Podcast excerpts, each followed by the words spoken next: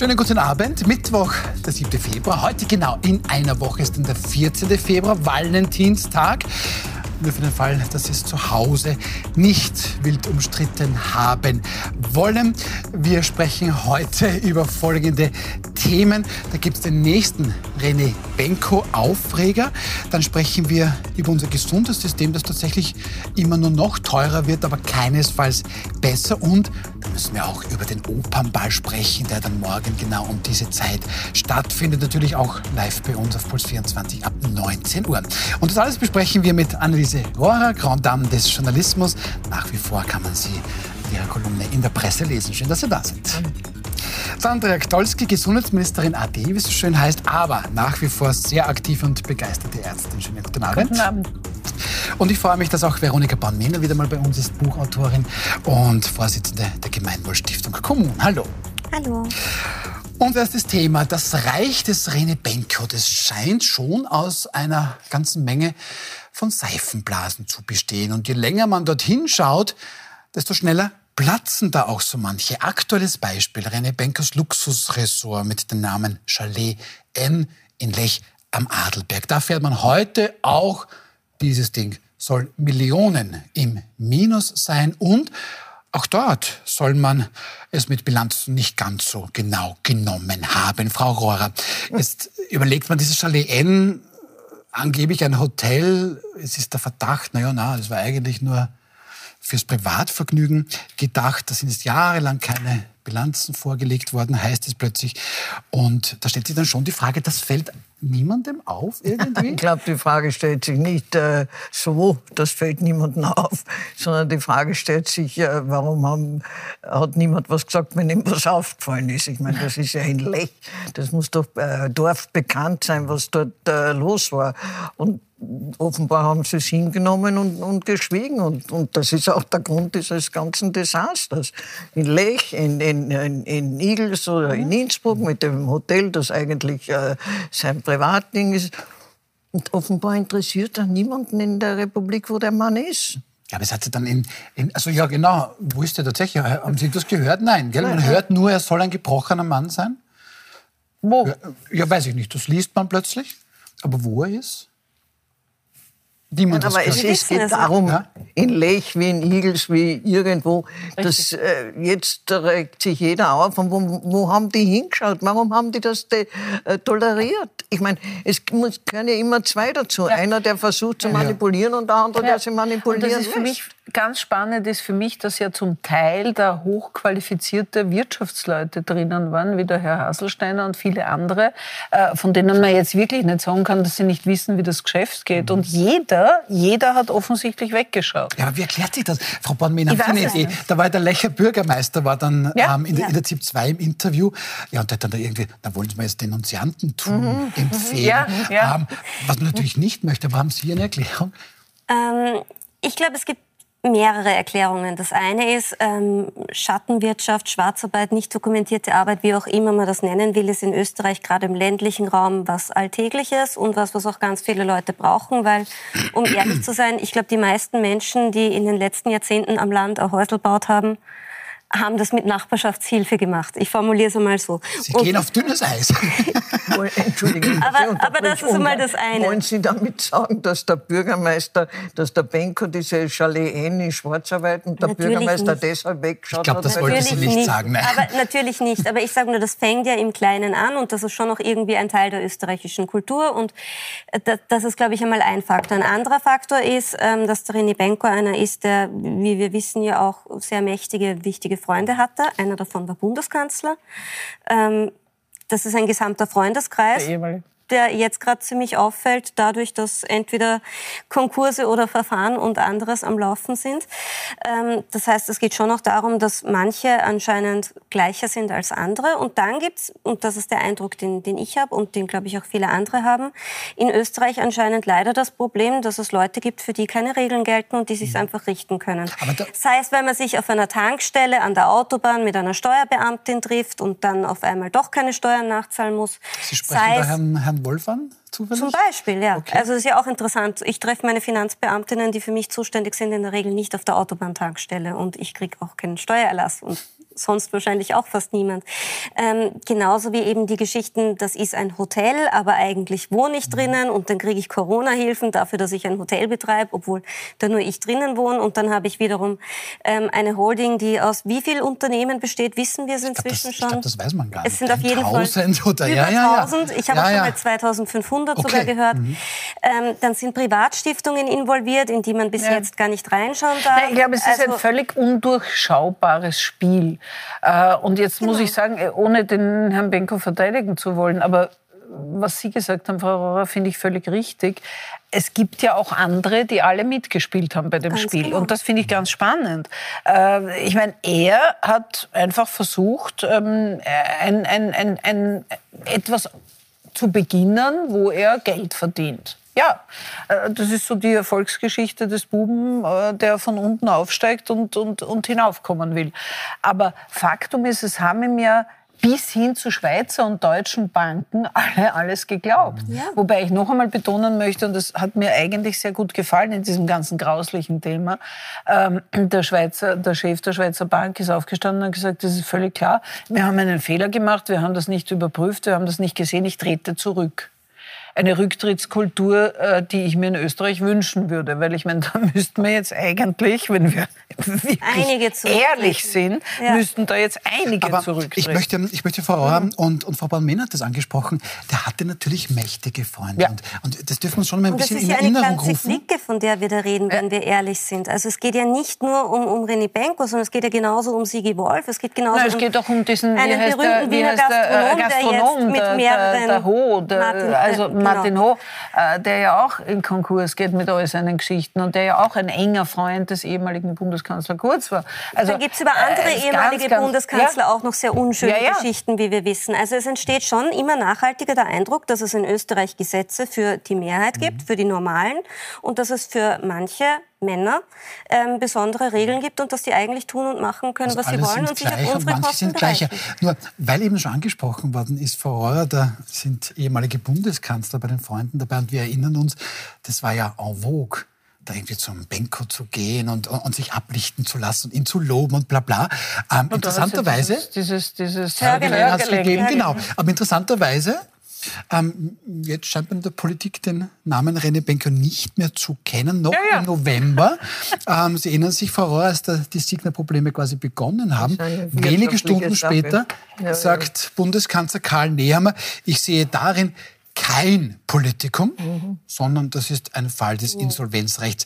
Ist das jetzt ein Fall von Kindesweglegung, beziehungsweise lasst mir in Ruhe, mich interessiert das gar nicht mehr? Das ist ein Fall von österreichischer Folklore. Zuerst wird ge äh, gekrochen und gebuckelt und, und Genau. äh, fotografiert und ich weiß nicht was. Und wenn dann irgendwas schief geht, was man ja man nicht gesehen. wissen konnte, unter Anführungszeichen, dann wird die Straße gewechselt und, und man kennt den nicht und schaut, wie man da wieder rauskommt. Das ist eine österreichische Folklore. So Gibt verhalten es woanders nicht aus Ihrer Sicht? Das ist besonders bei uns. Die Buckelei und die, die Schleimerei, glaube ich, ist hier besonders ausgeprägt. Ja. Und was mir schon noch besonders vorkommt, ist so eine Clique. Die kann ja nicht zufällig erstens einmal innerhalb von der kurzer Zeit so massive Probleme haben, ein ganzer Freundeskreis. Und zum Zweiten, ein Konkurs kann ja gar nicht so riesig werden, wenn man nicht vorher eine gewisse Dreistigkeit gelernt hat. Und dieser Konkurs, also der, der jetzt von René Benko, ist ja, der hat ja so dermaßen obszöne Ausmaße, dass da vorher schon einiges auch gekonnt optimiert worden sein muss oder versteckt worden sein muss, je nachdem, wie man es formulieren will. Da muss jemand entweder mit Absicht weggeschaut haben oder da hat jemand wirklich sehr, sehr gekonnt, sehr, sehr viel versteckt. Aber jedenfalls ähm, ist es eine Dreistigkeit, die da gelebt worden ist, die muss langsam erlernt worden sein. Ich kann mir nicht vorstellen, dass jemand von heute auf morgen so eine enorme kreative Energie entwickelt, dass er das so kann. Naja, er, er durfte das über lange Zeit, weil er halt ausgeschüttet hat. Ne? In diesem Pyramidenspiel Äh, hat er halt, ich meine, man muss, man muss, man fragt sich, wie zum Beispiel jemand wie der Herr Haselsteiner ich sich so äh, irren kann. Aber immerhin, der Herr Haselsteiner er hat sich ins Fernsehen gesetzt und hat gesagt, ich Ja. weiß nicht, wo er Ja, hingeschaut ist hat. richtig. Ja? richtig. Also wenn einer ja, auf ja. mich den Eindruck eines gebrochenen Mannes gemacht hat, dann war es der Haselsteiner. Ja, das ist richtig. Ob das gut gespielt war oder nicht, das Nein, das weiß ich nicht. Das war, glaube ich, die, ja? die, erste Person, die sich tatsächlich ja. auch zu dem Thema wirklich in die Medien dann gesetzt Aber hat.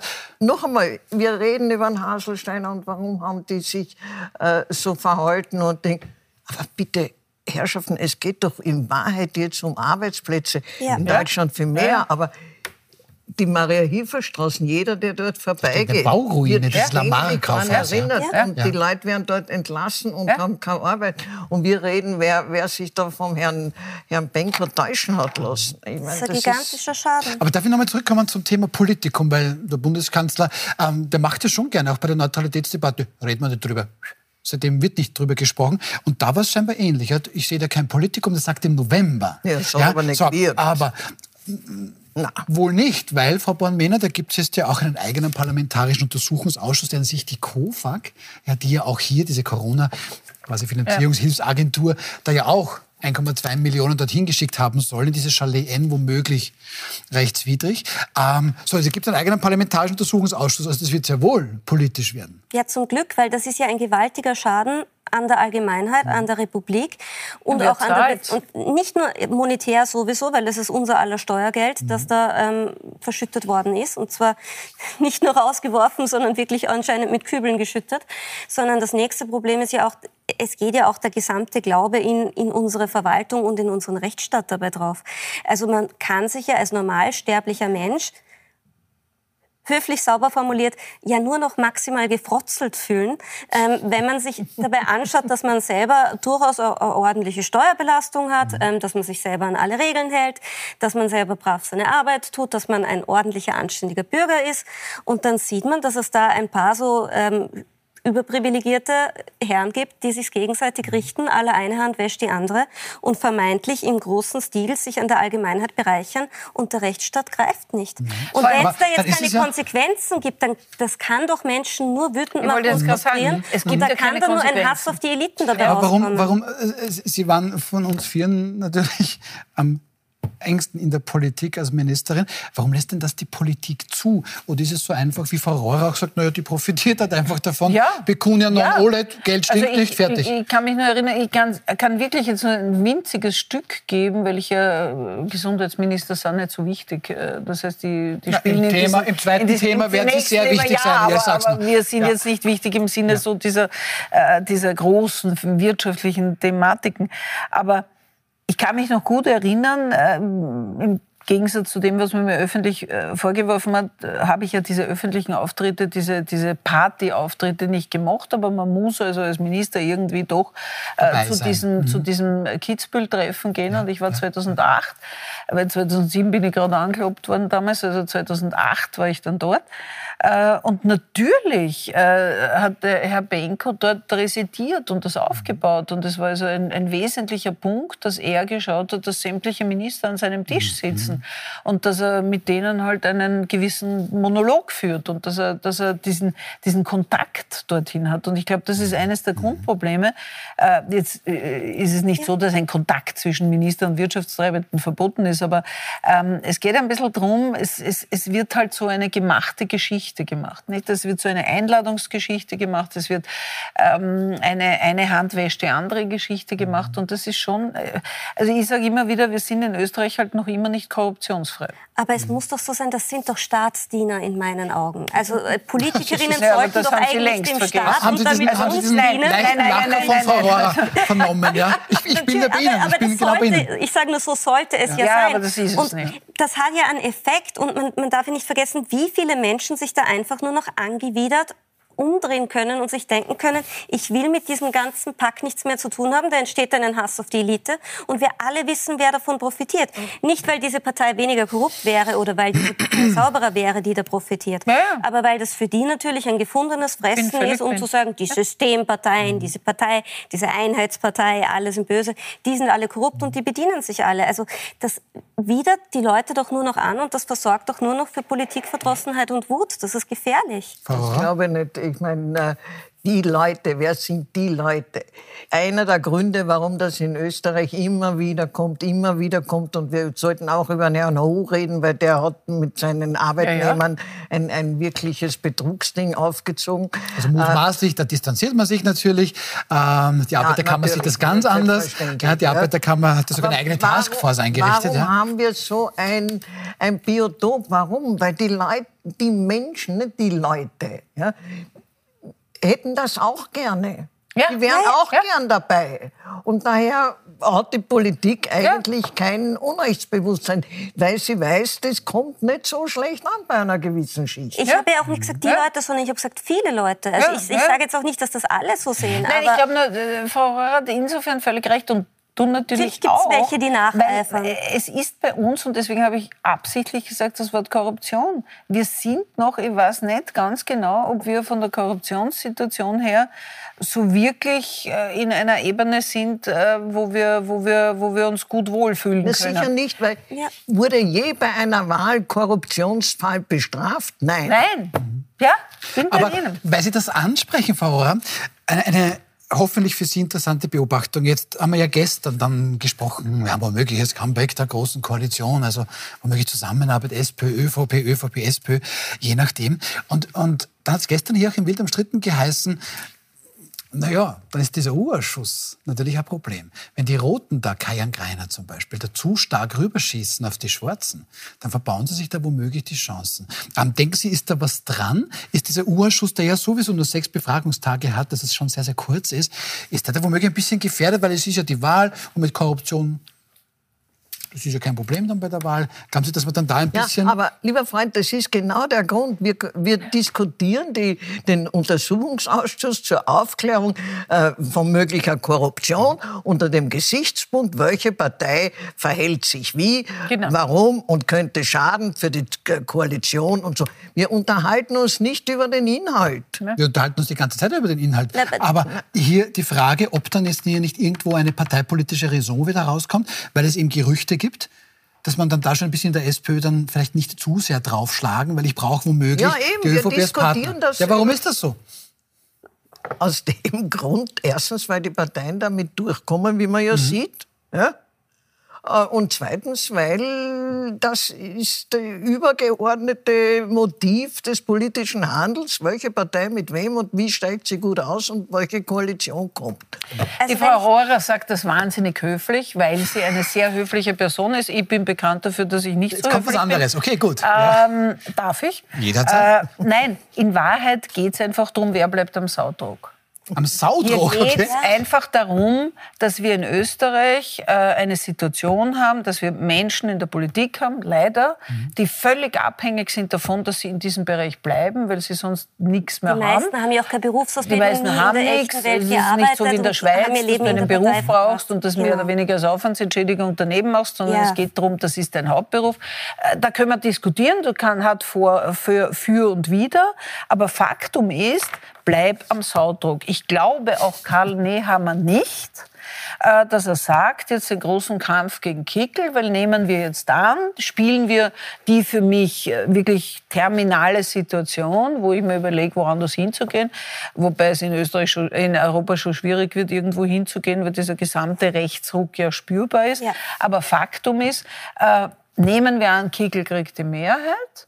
Also ich möchte danke, also ich möchte nicht dann hier sitzen, weil ich hoffe nicht, dass er es kriegt. Aber wenn es so wäre, äh, bin ich überzeugt davon, dass der Herr Nehammer der Erste ist mit seiner Partei, äh, der, der, der äh, mehr oder weniger bettelnd äh, die Fußfesseln des Herrn Kickel ja, nimmt, um eine das Koalition aber, aber, aber, Und das ist das Grundproblem. Sie wollen einfach am Saudruck bleiben. Das ist absolut richtig, aber es gibt doch noch eine Ebene darunter und die, wo ist unser Rechtsstaat? Also vielleicht jetzt bin ich wieder naiv, weil ich sage, das sollten doch Staatsdiener sein, die sollten doch für uns arbeiten.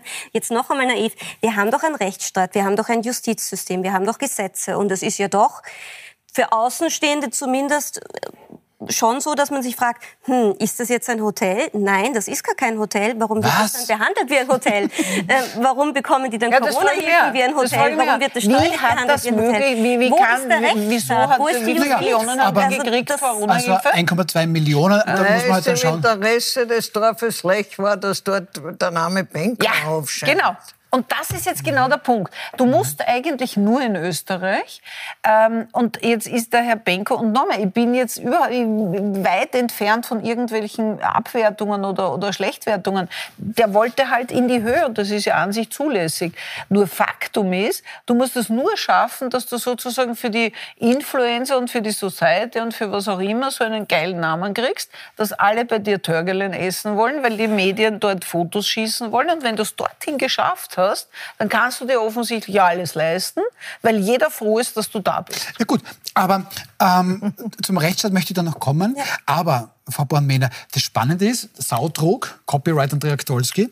Ähm, Danke. Da scheinen alle vorbeizukommen, weil Sie haben schon angesprochen, Sebastian Kurz war da, ja, offenbar ein guter Freund von, von René Benko, Gernot Blümel, der damalige Finanzminister. Dann Hatzi Stache, hat sich da ja. genauso sehr intim gezeigt mit René Benko. Ähm, oder die ehemalige Vizekanzlerin FPÖ, Susanne Ries-Hahn mittlerweile. Alle. So, und jetzt komme ich gerade zu dem Punkt. Und die SPÖ diskutiert seit Wochen über Alfred Gusenbauer, ja. weil er da dabei war. Also, das scheint sehr ideologiebefreit zu Das ist ein ja. Riesenproblem, absolut. Und da braucht es eine massive Abgrenzung. Und ich finde, da geht es jetzt überhaupt nicht um die Frage, ist es jetzt rechtlich möglich, dass die Partei den ausschließt oder nicht. Man kann sich auch anderweitig abgrenzen. Aber wichtig ist, man muss sich abgrenzen. Wichtig ist, dass jemand wie der Gusenbauer nicht noch im Herbst bei einem Landesparteitag in der ersten Reihe sitzen darf und die anderen ihm brav zuklatschen, sondern da muss man sagen, das ist ein Mensch, mit dem will man nichts mehr zu tun haben, den laden wir nicht mehr auf unsere Veranstaltungen ein. Also also man muss sich da jedenfalls ganz, ganz stark abgrenzen und sagen, man will damit nichts mehr zu tun haben. Und das passiert nicht und das ist ein gewaltiges Problem. Mhm. Und wie gesagt, ob man das jetzt formalrechtlich, ob man ihn aus der Partei ausschließen kann oder nicht, das mag juristisch so sein, dass man das wirklich nicht kann. Das ist dann auch okay. Das sagt doch Andreas Babler, dass aber das, das eh, Aber man kann mhm. sich auch anders abgrenzen, meiner Meinung nach. Aber weil Sie immer so auf den Rechtsstaat zu Recht rekursiert. Äh, mich interessiert ja eigentlich viel mehr, was aus dieser Hu-Geschichte wird. Mhm. Weil die mhm. trifft ja. Äh, Arbeitnehmer, die zur ja. Arbeiterkammer gehen. Wann wird das geklärt? Ob also, das jetzt dann, ein, dann, dann, ein rechtswidriges Verhalten war oder nicht? Vielleicht nicht. Erklären, es ja? kann ja auch so sein, wie man bei der Signer, äh, Signer gesehen hat, dass es einfach, dass dieser Bereich in Österreich aus einer Reihe von Gesetzeslücken Mhm. besteht. Also da nur zu erklären, ich hoffe, Leute ja sind, die diese Gesetzeslücken einfach ausnützen. Ja.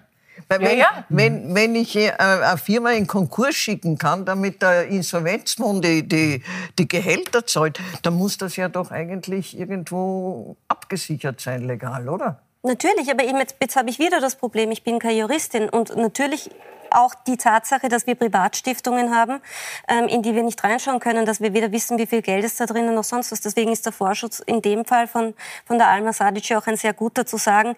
Für eigennützige Privatstiftungen müssten eigentlich endlich einmal die gleichen Regeln gelten wie für gemeinnützige Stiftungen. Ist doch absurd, dass eine Stiftung, die der Allgemeinheit zugutekommt, transparent agieren muss und eine private Stiftung, von der man nur selber profitiert, da kann man dann sein Unwesen treiben und ähm, da kann man verstecken und verdunkeln. Und natürlich ist auch das ein interessanter Zusammenhang, dass anscheinend gerade die, die Gesetzeslücken sehr geschickt und gekonnt nutzen können, die wiederum mit der hohen Politik sehr, sehr gut befreundet sind. Aber das verhärtet dann doch erst recht nur wiederum das Bild, dass es für manche eben andere Regeln oder keine ja. Regeln gibt oder die halt genau wissen, wie sie sich richten können. Mhm. Und das ist was, das muss man, da muss man reinfahren und da muss man was tun. Aber das darf so nicht weil, bleiben. Weil der Rechtsstaat öfter angesprochen worden ist, ist, es gibt ja eine erste Strafanzeige gegen ja. René Benkos Imperium, gegen diese Signer.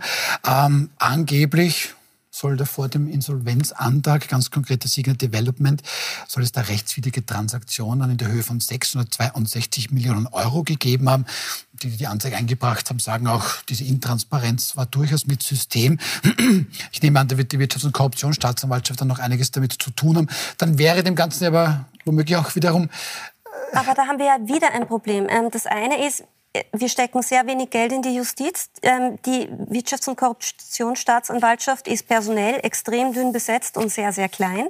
Genauso wie es ganz, ganz wenig ähm, Finanzpolizistinnen gibt und die generell dieser gesamte Kontrollapparat, den wir in Österreich haben, ist, ne? sehr, sehr klein ist. Vor allem, er ist nämlich dafür. für den kleinen Mann gleich da. Weil jeder Ja, von uns weiß das, vergiss einmal irgendwann deine Umsatzsteuer am 15. nicht zu überweisen, äh, dann sind alle gleich Dann da. kommen die Härten des Gesetzes. Erstaunlicherweise, erstaunlicherweise gilt das alles nicht Der dann, Sigi Wolf trifft wenn sich du... auf der Tankstelle, genau. Ja, richtig. Und das ist das Problem. Das war vermutlich ein Zufallstreffen, das kann ja auch sein. Ja. Ja. Man weiß gut, es nicht. Aber man weiß es nicht. Aber gut. Man weiß es nicht. Das ist ja offensichtlich auch eine bewusste Entscheidung dafür. Also da gibt es ja offensichtlich ganz bewusst die Entscheidung der politischen Akteurinnen zu sagen, wir wissen, da gäbe es eigentlich viel zu holen. Das ist Personal, das bringt uns mehr Geld, als es uns kostet. Wir wissen, jeder Finanzbeamte, der Kontrollen macht, bringt der Republik mehr Geld zurück, als die Republik kostet.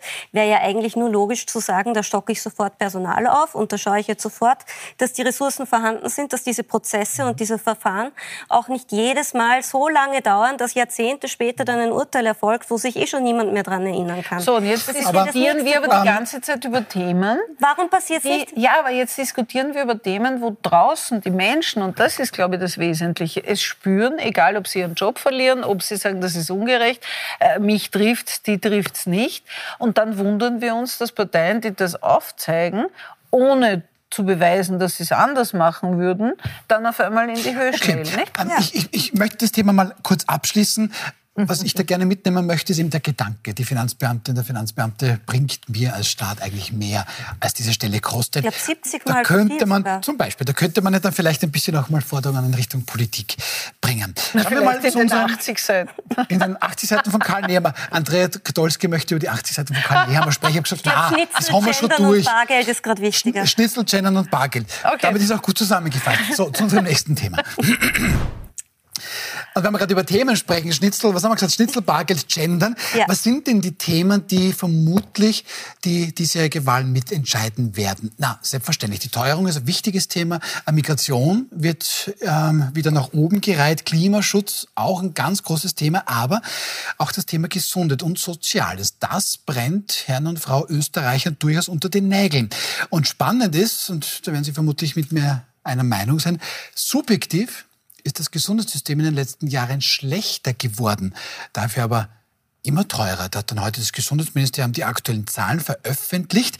Die gesamten Ausgaben, öffentliche und private, waren im Jahr 2022, das ist das letzte Jahr, das man jetzt konkret ausgerechnet hat, 49,9 Milliarden Euro. Und dann schauen Sie mal, im Jahr 2005, also das heißt nicht mal 20 Jahre davor, war das nicht mal die Hälfte. Frau Bornmene, es heißt dann oft bei der SPÖ, das Gesundheitssystem sei kaputt gespart worden. Gespart wird aber nicht viel. Jetzt Ja, haben wir das doppelte Geld irgendwie im- im System und es wird aber schlechter. Warum? Also ich glaube, da gibt es mehrere Gründe. Ähm, Wir hatten Corona, ähm, dann gibt es noch die Erhebung, wenn man es in Relation zum BIP setzt, sind die Kosten in Wirklichkeit nicht gestiegen, sondern runtergegangen. Wir hatten eine Kassenreform, die ähm, ein sehr großer Umbau war. Das hätte uns eine Milliarde bringen sollen. Das hat, glaube ich, eher 250 Millionen gekostet. 215 sind die Mehrkosten, Oder ja? 215, Ja. Entschuldigung. Ähm, das sind sicherlich Gründe. Ich glaube aber auch, dass es grundsätzlich das Problem gibt, dass da einfach viel Geld nicht dorthin geht, wo es eigentlich hin soll. Und Mhm. dass es dieses Problem gibt, das kann man, glaube ich, nicht schönreden. Und ich glaube, da gibt es natürlich Aber einen, haben Sie eine einen Idee, wo es denn hingeht? Na, Wo geht dann das Geld hin? Wenn es bei den Patientinnen und Patienten nicht ankommt, bei den Ärzten und bei den Ärzten, beim Pflegepersonal, na, wo ist es? Na, jetzt zum Beispiel hat man sehr, sehr viel Geld in einen Umbau investiert, der de, fac- der de facto nicht irgendwie eine Verschlankung der Struktur war. Also so ist es ja verkauft worden im Sinne von, es gibt keine Bundesländerkassen mehr und das wird alles verschlankt und dadurch wird alles viel billiger. Das ist ja alles nicht passiert. De facto wurde es politisch umgefärbt und ansonsten wurde, da, wurde alles gleich Da gelassen. sprechen Sie eben diese große Krankenkassenreform Die an de- die de 2018. facto dazu hat- geheißen, eine Genau. Patientenmilliarde wird es geben. Genau. Der Rechnungshof sagt, 215 Millionen Hat's ist das Ding eigentlich teurer gewesen. Und da hat man eigentlich gar nichts harmonisiert, außer ein neues Logo. Puff. Und es gibt einen, ich habe einen Vertrag. Das Logo ist super, es hat sehr viel Neues gekostet. Briefpapier. Neues Briefpapier. Und, Und was es auch gibt, es gibt einen Gesamtvertrag. Nämlich für die Hebammen. Die haben tatsächlich einen österreichweiten Vertrag. Alle anderen schau. Verträge werden nach wie vor von den Landesärztekammern aus äh, baldowert. Gut. Ja, aber wo ist es dann? Das Geld. Also jetzt nur, nur an dem liegt es auch nicht. Na, aber das ist natürlich ein Faktor, weil wir haben halt ein föderales System Ja. in Österreich, wo in jedem Bundesland und an sehr, sehr vielen unterschiedlichen Stellen sehr, sehr viele unterschiedliche Akteurinnen sitzen. Und jetzt habe ich mich nicht intensiv genug damit beschäftigt. Ich habe eine ehemalige Gesundheitsministerin da, keine Sorge. Ja. Wie das, das, ist, ähm, das, das, werden Sie da machen. Aber das ist sicherlich ein Faktor. Ein anderer Faktor ist aber auch schon der, wir werden immer älter und der Bedarf wird immer höher. Und man wird grundsätzlich darüber nachdenken müssen, wie viel Geld ist uns unser Gesundheitssystem wert. Und ich persönlich finde es jetzt auch grundsätzlich überhaupt nicht problematisch, wenn Steuergelder dafür ausgegeben werden, dass wir ein Gesundheitssystem haben, das funktioniert. Aber wichtig ist, es muss funktionieren. Und das, ist, das ist eher Punkt, der Punkt, den Das ist, glaube ich, der Punkt. Ähm, darüber sprechen wir natürlich gleich weiter und lassen dann die ehemalige Gesundheitsministerin zu Wort. Ich glaube, bei föderales System sind auch hier gleich einige Lampen angegangen. ähm, wir sind gleich wieder zurück. Bleiben Sie bei uns.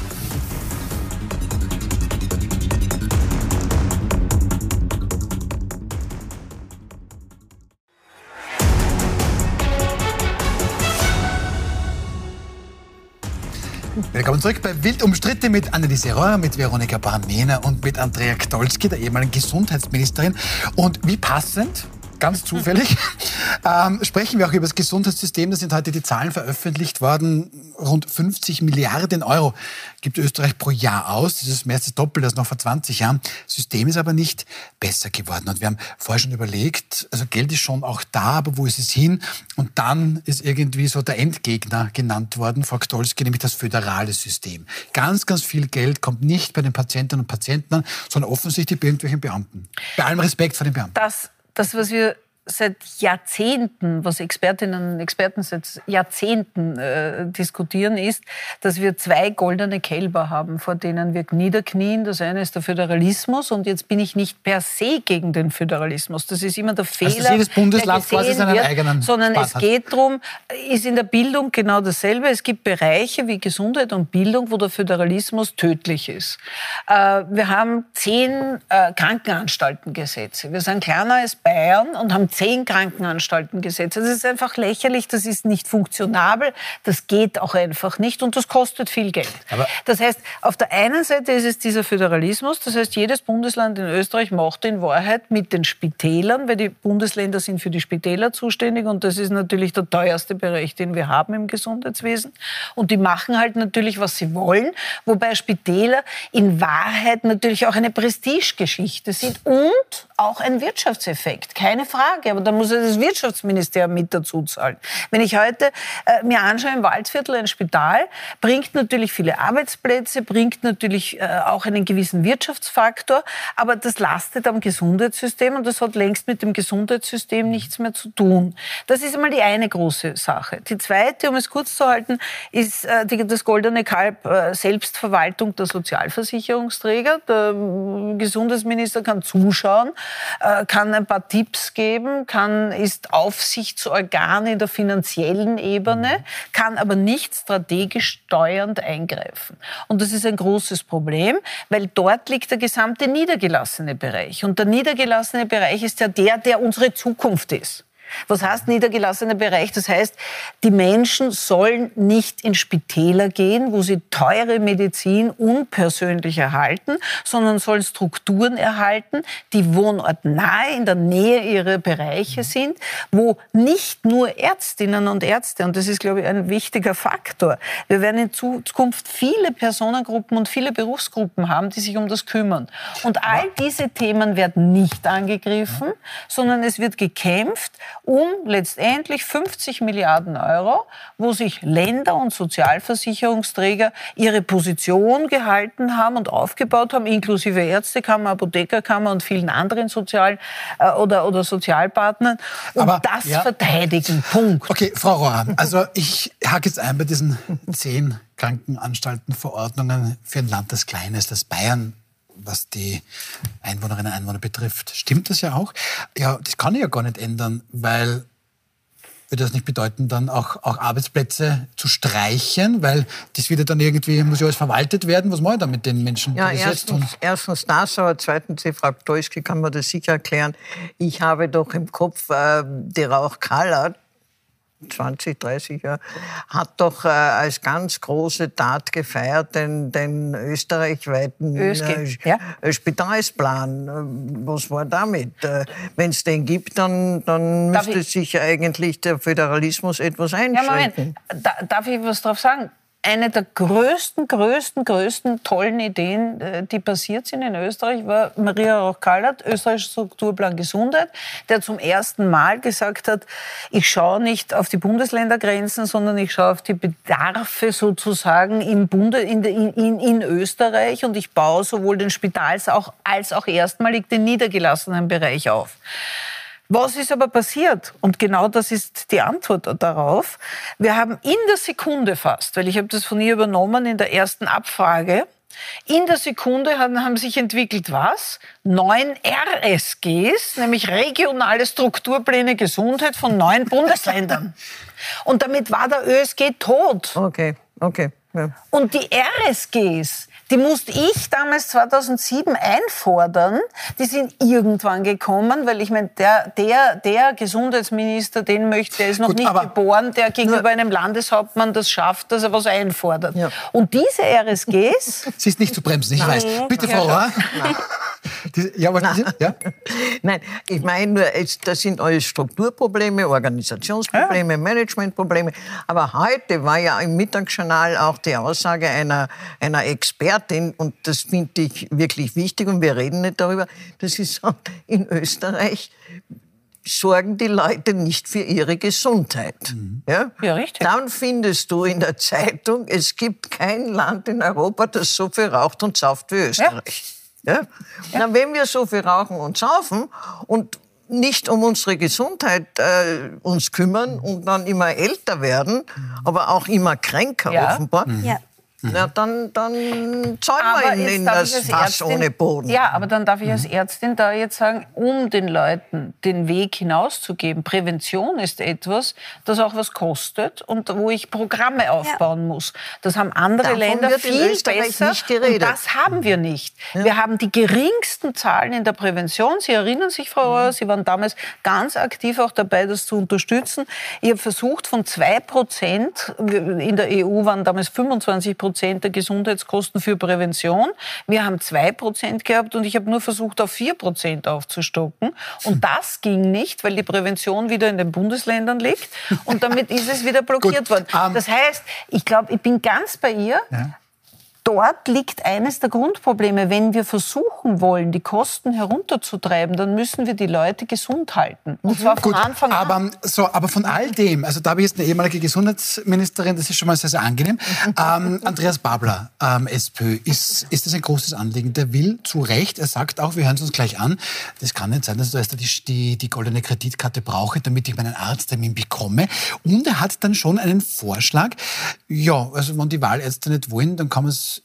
als Ultima Ratio, also am Ende womöglich auch verpflichten. Aber hören wir mal rein, was der Andreas Babler gesagt hat. Na, Moment, Frau, Moment, Frau Koski, ja, als Ärztin. Wir wollen, dass es eine Garantie gibt. Wir haben ein konkretes Modell dazu hingelegt, dass man dann, wenn man krank ist, und um das geht es ja dann, wenn man Schmerzen hat, dann, wenn eine Operation ansteht, unabhängig von der Deckungskraft seiner Kreditkarte versorgt wird. Das ist der Überanspruch. Also wenn die Gesundheitsversorgung echt nicht mehr gewährleistet ist, dass keine Termine mehr auch vergeben werden können. Erstens, die wo Ärzte anbieten, in dieses System mit einzusteigen, einzusteigen und ihren fairen Beitrag zu leisten, was sie machen werden. Darum habe ich die Sozialversicherung mit den Verträgen und mit den Honorarnoten auch nicht unbewusst angesprochen. Und drittens dann 10 Prozent ihrer durchschnittlich gerechneten Termine auch Verfüg zur Verfügung zu stellen. Sie können mal glauben, Ärztinnen haben einen Eid geleistet, Menschen zu helfen. Den nehmen sie sehr ernst. Ja, gute Idee. Ich traue mich fast nicht so, sagen, oh, weil ja. ich weiß, die, die Andrea wird mich gleich mit, mit bitterböse schimpfen. ähm, aber, aber versuch mal, mich, mich kurz, ich, ich, ich werde es ganz diplomatisch machen. Ähm, ähm, ich glaube schon, ähm, und das ist, glaube ich, auch die Idee dahinter, dass wenn wir als Allgemeinheit medizinische Universitäten betreiben und ähm, Leuten in Österreich äh, die Möglichkeit geben, Medizin zu studieren, was ja auch nicht ganz billig ist. Wie wir wissen, auch Numerus Clausus Flüchtlingen aus Deutschland und so weiter, dass man dann mit Studierenden redet und sagt so, okay, jetzt macht ihr auf unsere Kosten hier die Ausbildung, dafür gebt ihr einen Teil eurer Arbeitsleistung dann im Laufe der Jahre später auch zurück an die Bevölkerung. Das ist ja eigentlich eine sehr solide und sehr vernünftige Idee ähm, und die ich auch durchaus sinnvoll finde. Ähm, ich glaube, dass das da tatsächlich eine Lösung sein kann, dass man mit Studierenden redet und sagt, okay, 10 Prozent eure Stundenkontingenz meinetwegen später oder so und so viele Jahre oder einen gewissen Zeitraum, ist doch wurscht, wie das definiert ist, aber einfach aus Prinzip, weil euch die Ausbildung hier ermöglicht worden ist, leistet sie hier auch einen gewissen Beitrag für die Allgemeinheit. Das finde ich solide, das finde ich in Ordnung, das finde ich gut, wie man das dann ausgestaltet. Da bist du sicherlich so, und jetzt Auftritt Andrea Gdolski. Aber, ja, aber, so, ja, aber was, was, was schon auch noch ein Faktor ist, ist, ich glaube, dass es nicht nur darum geht, sondern ich glaube, dass es schon noch andere Bedingungen gibt, die es halt unattraktiv machen, für Medizinstudierende dann noch in Österreich als Ärztinnen zu arbeiten. Und das ist, glaube ich, auch ein Faktor. Und da wirst du mir vielleicht eher recht geben. Und ich glaube, dass beides richtig ist. Und ich glaube, dass es nicht nur eine Lösung, sondern in dem Fall mehrere Lösungen gibt. Dass man zum Beispiel, ähnlich wie in Deutschland, also ein Freund von mir, der Österreicher ist und in Österreich Medizin studiert hat, ist nach Deutschland gegangen, weil er da nicht ein Jahr lang ein wirklich schlecht bezahltes Facharztausbildungsjahr in einem Krankenhaus machen muss, mit sehr, sehr vielen Arbeitsstunden, sehr schlechten Arbeitsbedingungen, einer sehr schlechten Entlohnung, sondern unmittelbar sofort als Arzt, Ärztin arbeiten kann und dann währenddessen sich noch weiter spezialisieren kann. Das sind wir zum Beispiel total im Nachteil. Und das, da, da Gut, äh, vielleicht, lass mal auch mal hier, also bei, bei, der Arbeitspflicht, und ich bitte es im Rahmen zu, ja. zu behalten. Ja, ja. Ich versuche es ganz kurz zu machen. Äh, die Ärztinnen und Ärzte haben einen freien Beruf. Daher kann mich niemand zwingen, irgendetwas zu tun. Wenn ich heute sage, oder wenn ich heute auf die Ebene gehe, dass deswegen, weil ein Studium frei ist in Österreich, äh, man sozusagen Sozialdienste machen muss, dann mache ich das genauso mit Publizisten, dann muss ich das aber mit allen machen. Privatrechtlich äh, Weil ich, ich letztendlich, ja, ja, aber da muss ich es mit allen machen. Warum nur mit der Medizin? Ja, weil Sie ja nur die Med-Uni äh, machen kann. Naja, aber ich meine, nochmal, ich, ich muss ja für allen, ich muss mit der Bodenkultur, mit der, mit der Landwirtschaft, da muss ich ja mit allen. Ich kann Man könnte über die alle Hochschulen reden, die ein sehr, sehr Also ich halte das für eine ganz, ganz, ganz, ganz unmögliche Geschichte. Ich glaube, du musst völlig anders ansetzen. Wir treffen uns dort, wo die Lösung ist. Ansetzen musst du dort, dass du sagst, warum gehen Ärztinnen und Ärzte in das Wahlarztsystem? Weil sie im Gebietskrankenkassen oder im öffentlichen System eben einfach A, überhaupt nichts verdienen und weil sie nichts verdienen, müssen sie unglaublich viele Patienten durchschleusen und das ist nicht attraktiv. Ich möchte ja mit meinen Patienten reden, ich möchte ja etwas tun.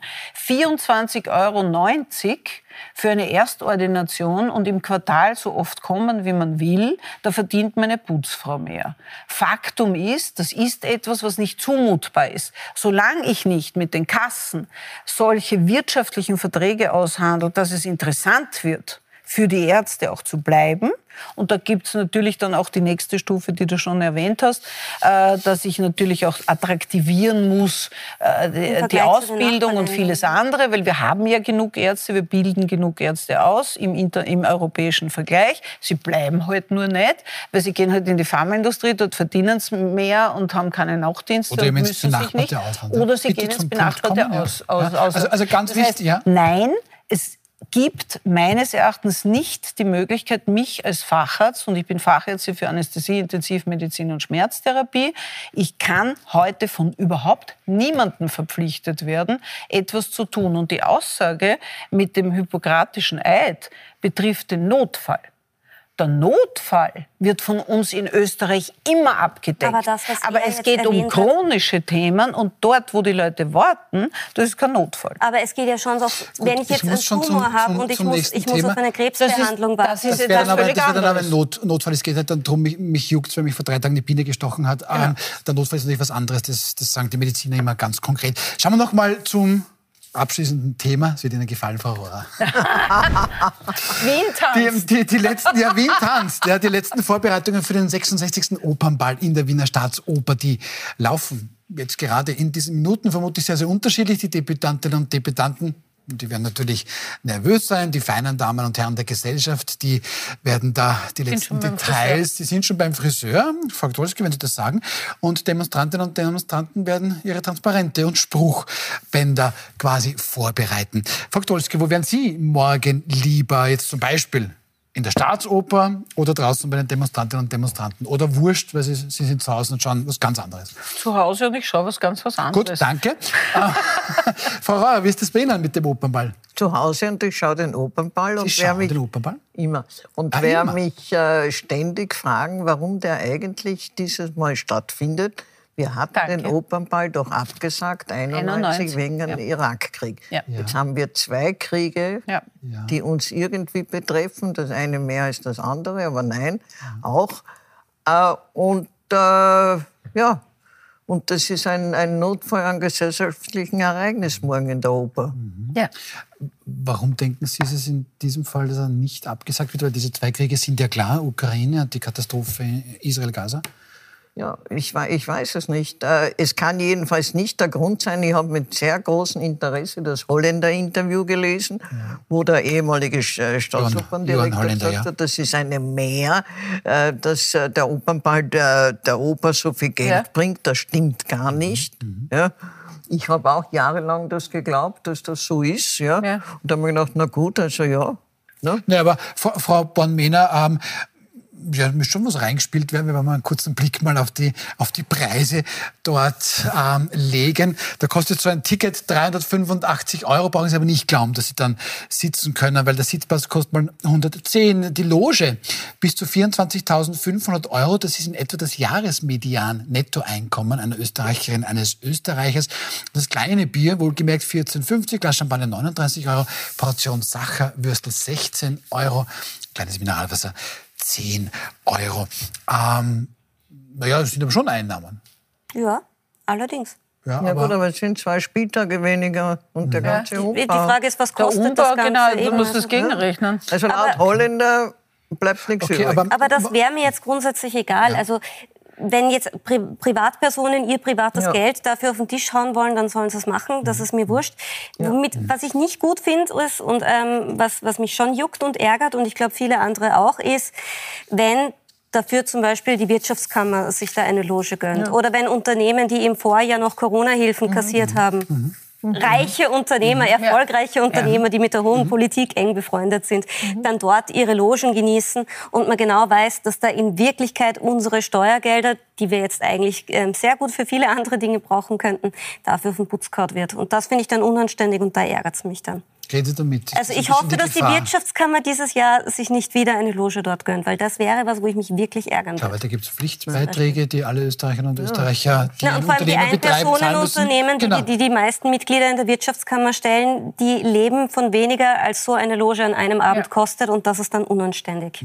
Ist es das, Frau Hauer? Ja, Schon. absolut. Also das heißt, Aber ich jetzt bin gerade völlig, werden wir- Ich bin völlig Ihrer Meinung, die Leute sollen ihr Geld auf, Eh, den Opernball hauen, wie sie wollen. Aber wenn es also um Steuergeld Ja. geht, Ja, ja. das ist dann wieder eine, eine andere Kategorie. Auftrag vielleicht auch an unseren Berufsstand, da genauer hinzuschauen. Ich, mu- ich muss mich Ja. ein bisschen erklären. Ich schaue den Opernball nur wegen der Sänger.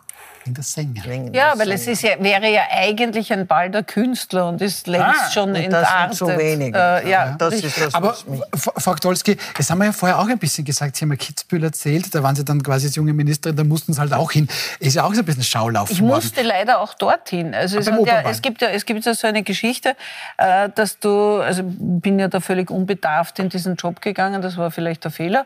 Aber ähm, äh, zwar voll der Begeisterung für das Fach und für die, für die Ideen der Umstrukturierung, die also völlig sinnlos waren, weil ich es nicht kennen habe, aber äh, weil ich die Kompetenz nicht hatte. Aber äh, Faktum ist, du, du wirst ja zugeteilt zu den Bällen, nicht? Also das heißt, so, der, der, der, der mhm. Kanzler, der Vizekanzler teilt halt aus und ich habe gesagt, ich bin also jetzt kein, ich gebe zu, ich bin kein großer Ballgeher, ganz allgemein nicht. Also das war ja schon nie. Ich bin immer traditionell zum Ärzteball gegangen und das auch nicht, weil ich dort gern tanzen möchte, weil das kann ich nicht so gut.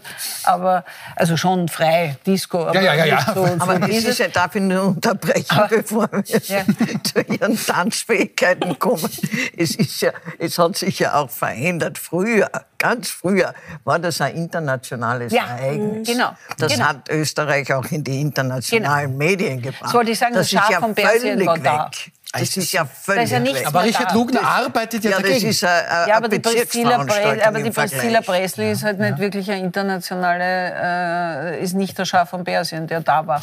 Ja, aber seit heute wissen wir, dass Ihr Vorname nicht Priscilla, sondern Priscilla ist. Ja. Aber gut, okay. Ähm, Nein, ich glaub, aber ist, das- ist das schon, das, heißt, ist das ist eigentlich nur ein Schaulaufen. Und Frau Born-Mehner, ist das so ein bisschen, vielleicht auch symbolisch? Was kann man da ablesen von Politikerinnen und Politikern, die hingehen oder die auch nicht hingehen? Ähm, Schauen Sie da genau? Also ich, ich, was, man sieht halt einfach, ähm, dass es eine durchaus ähm, sehr weit entfernte Personengruppe gibt, die einfach nicht mehr sehr viel mit dem Großteil der Menschen in diesem mhm. Land zu tun hat und dass da halt schon sich Welten auftun. Und ähm, ich persönlich, ich bin halt ein Mensch, ich glaube, dass soziale Ungleichheit in dem Ausmaß, wie es wir inzwischen in Österreich haben, etwas ist, was sehr, sehr ungesundes für unsere Demokratie, was sehr, sehr schlecht ist für die Lebensqualität und was auch sehr schlecht ist für die Zufriedenheit der Menschen im Land. Und die Mittelschicht erodiert ja. und die löst ja. sich dazwischen immer mehr auf. Und das ist was, was ich mir für meine Kinder und für die Zukunft so in dem Land eigentlich nicht wünsche, weil das von vornherein eigentlich nur nach hinten losgeht. Ja, und aber die Demokratie in Österreich wird mit dem Opernball zugrunde. Natürlich nein, nicht. Nein. Ich rede ja okay, von das, das macht jetzt Hoffnung. Ich, ich aber ich will schon am Ende